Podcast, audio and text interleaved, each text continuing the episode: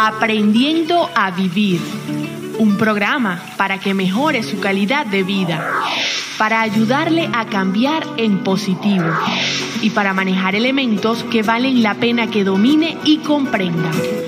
Aprendiendo a Vivir por órbita televisión y con el doctor David Figueroa.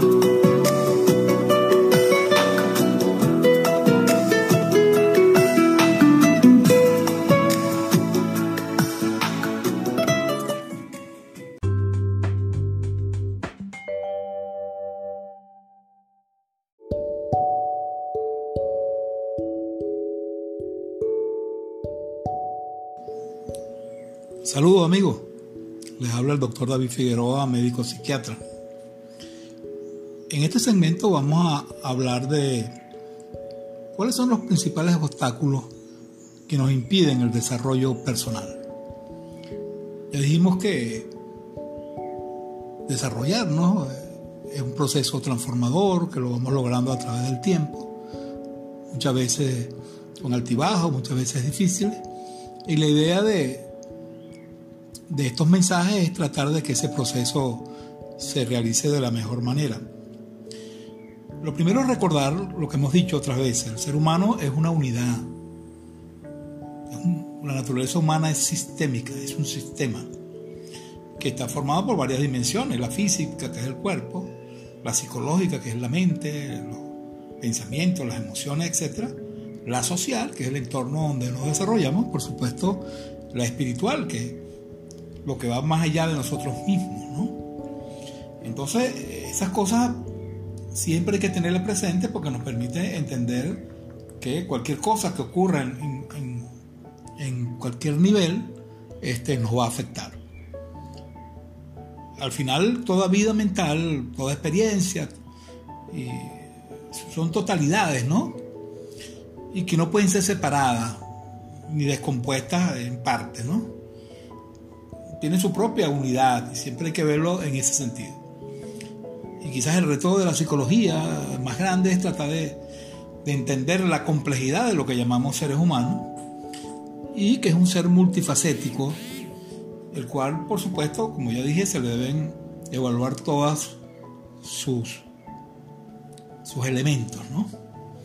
En la evolución, fíjense que, que a través de la teoría evolucionista, no es que el ser humano salió del mono y pasó a hombre, no, eso fue un proceso de millones y millones de años, ¿no? Incluso hubo muchos modelos de seres humanos y eh, no había una sola especie, sino varias a la vez que compitieron y, sobrevivieron los, los, más actos, ¿no? Eh, cada ser humano es único, ¿verdad? Mucha gente tiene cosas semejantes, pero cada uno de nosotros es único. Y es un privilegio realmente eso, ¿no? Entonces, dentro de esa concepción sistémica, tenemos una concepción holística de la, de la persona. Los seres humanos somos gregarios, necesitamos vincularnos con los demás. Y eso nos permite vivir en sociedad, ¿no? El concepto de sistema es que un sistema es un todo formado por muchas partes. Todo sistema tiene un propósito definido. Todo sistema tiene un propósito. Y cada parte del sistema contribuye al propósito del sistema. Pero ninguna por sí sola puede lograr dicho propósito. Y las partes del sistema son interdependientes. Por ejemplo, el sistema digestivo está formado por un conjunto de partes el estómago, los intestinos, el recto. Cada parte tiene una característica distinta, pero todos contribuyen a lograr el objetivo, que es la digestión y absorción de los alimentos. Y por supuesto, el concepto de la interdependencia. Entonces, lo que pasa en el estómago repercute en los intestinos, etcétera, etcétera. ¿Verdad? Entonces, ese concepto nos va, nos a permitir entender un poco cuáles son las dificultades que tenemos eh, para nosotros desarrollarnos como personas. la salud mental, ¿qué es eso de la salud mental? ¿no? Vamos también a, empezar por ahí, ¿no? ¿Hacia dónde queremos llegar? La, definición a veces es un poco, tiene varias acepciones, pero se basa en que no solo la salud mental no es nada más la presencia de, un trastorno mental, sino un estado de bienestar en que la persona es consciente de sus propias capacidades y limitaciones y puede afrontar las tensiones normales de la vida.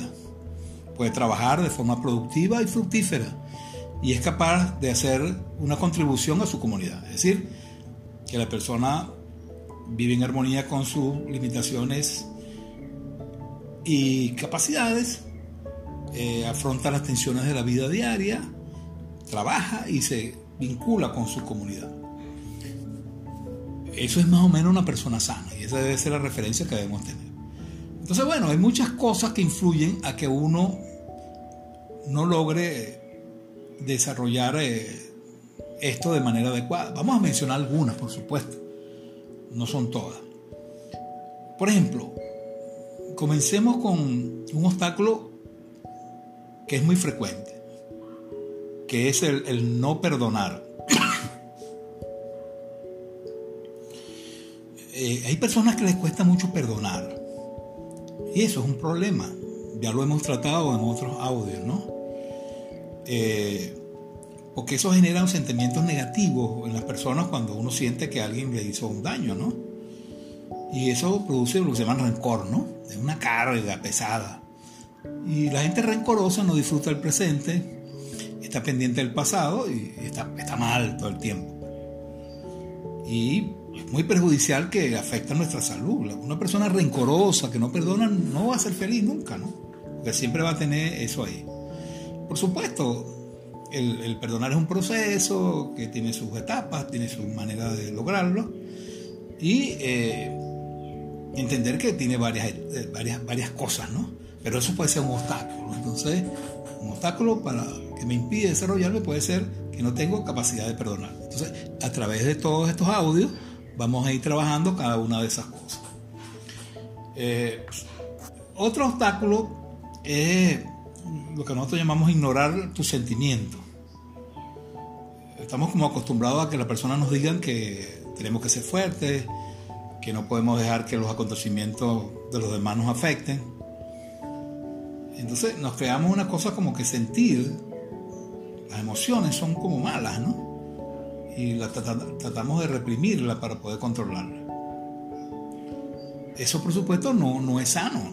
Reprimir las emociones no es sano. Las emociones son normales, son nuestras aliadas, son señales. Por supuesto, una emoción desbordada se convierte en un problema. Entonces, cuando ocultamos y reprimimos las emociones, lo que hacemos es empeorarlas, ¿no? Y generamos pues un efecto perjudicial. Tenemos que aprender a, escuchar nuestras emociones, a identificarlas, a gestionarlas adecuadamente. Entonces, cuando una persona logra hacer eso, eso facilita su desarrollo personal. En caso contrario, bueno, sucede lo inverso. Otro, otro elemento es el temor, el, quedarse en la zona de confort, el, miedo, el no asumir riesgo, ¿no? Claro, los cambios eh, pueden generar mucho miedo y tal vez porque uno piensa que las cosas no van a salir como uno espera y uno prefiere quedarse en el territorio seguro, ¿no? El problema es que, es verdad, siempre habrá un riesgo, pero hay personas que, que dicen, bueno, el refrán, ¿no? Más vale malo conocido que bueno por conocer. Entonces son personas que, no se atreven a dar un paso. Y por supuesto esto es un obstáculo para el desarrollo personal.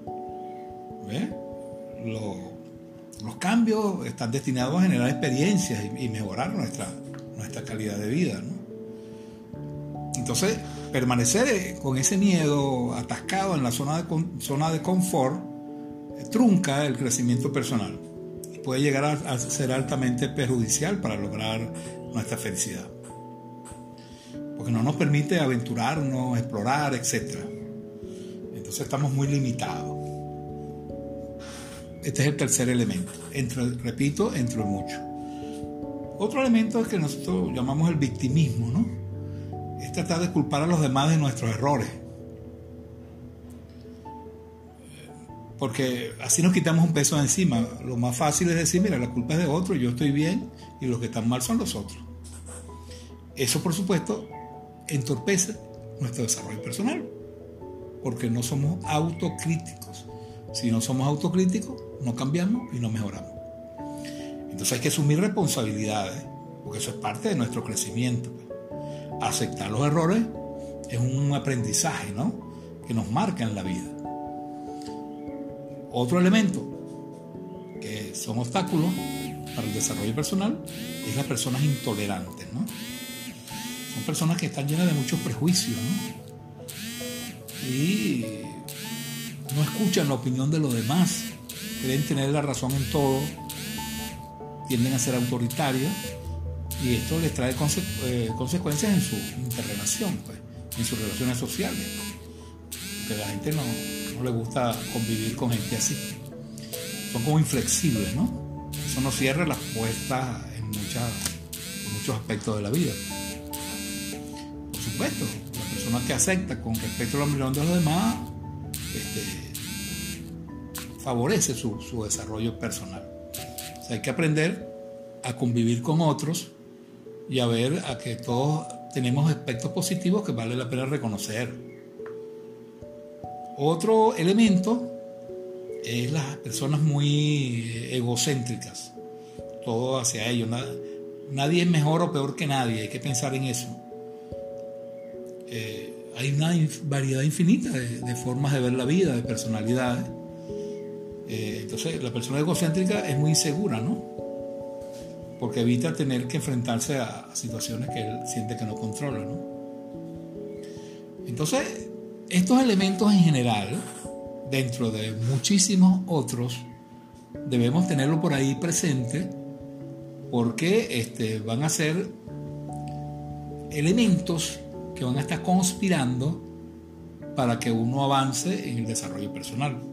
Repito, vamos a tratar en los próximos audios de darle herramientas para superar todas estas cosas. Saludos, gracias y hasta la próxima.